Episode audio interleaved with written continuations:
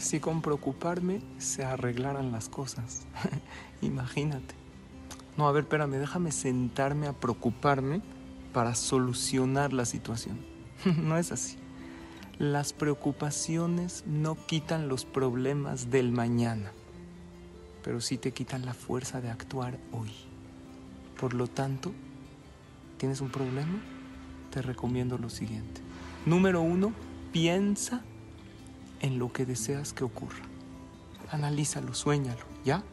Ahora haz lo que está en tus manos para que esto ocurra.